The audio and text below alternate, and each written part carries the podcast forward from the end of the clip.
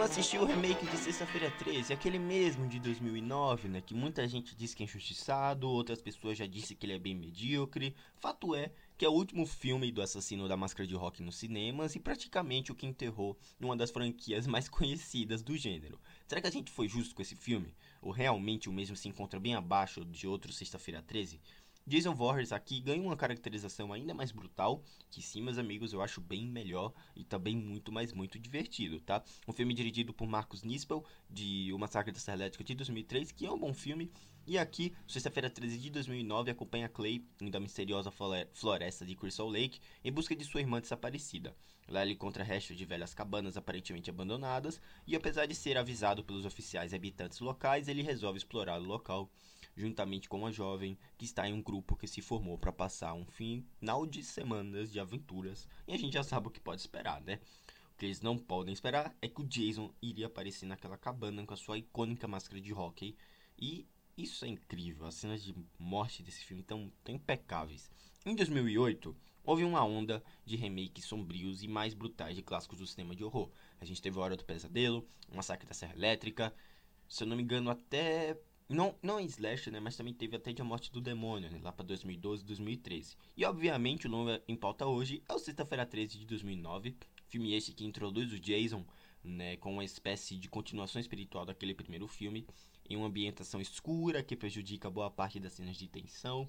O filme decide abordar toda uma brutalidade ainda mais acentuada que nos filmes anteriores. E tenta criar uma nova origem ao clássico assassino. Eu achei até convincente, tá? Os efeitos práticos funcionam decentemente os cenários referenciam ambientes conhecidos pelos fãs e os personagens, gente. Como é que a gente. Como é que eles colocam personagens tão desinteressantes, né? Pra ser só saco de pancada, só, só servem para morrer, sabe? Não desenvolvem ninguém. Na minha opinião, são muito genéricos. E, bom, eu não consigo me importar com ninguém, né? Justamente pelo absurdo uso de clichês adotados nas personalidades deles. Mas, enfim, algumas cenas de morte são bem feitas, o Jason mais brutal e assustador funciona, e até o prólogo é decente tendo em vista todo o terceiro ato bem aquém de alguns da franquia. Mas no mais, Sexta-feira 13 de 2009 é um ótimo passatempo para se divertir, se assustar e lembrar de alguns velhos momentos da franquia. Eu continuo tendo a parte 4 e 6 como as melhores de toda a série de filmes, e eu dou a nota 6 para esse filme aqui, tá? Medíocre, mas tem sim boas coisas, tem sim bons elementos que eu acho que vale a pena você reassistir, caso você já tenha visto há muito tempo.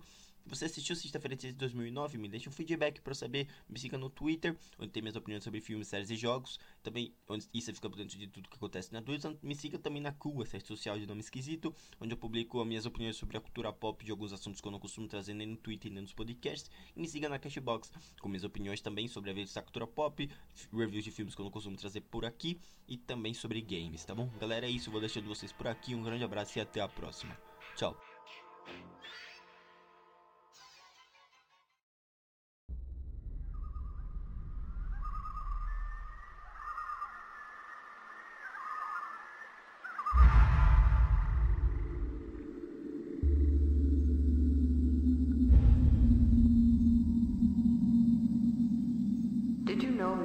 Drowned here?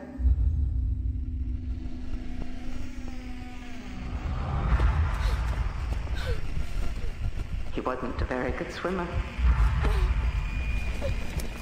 The counselors weren't paying attention. He should have been watched every minute. You see, he was my son.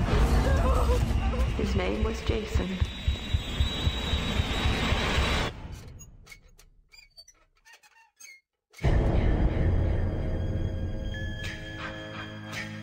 Today is his birthday.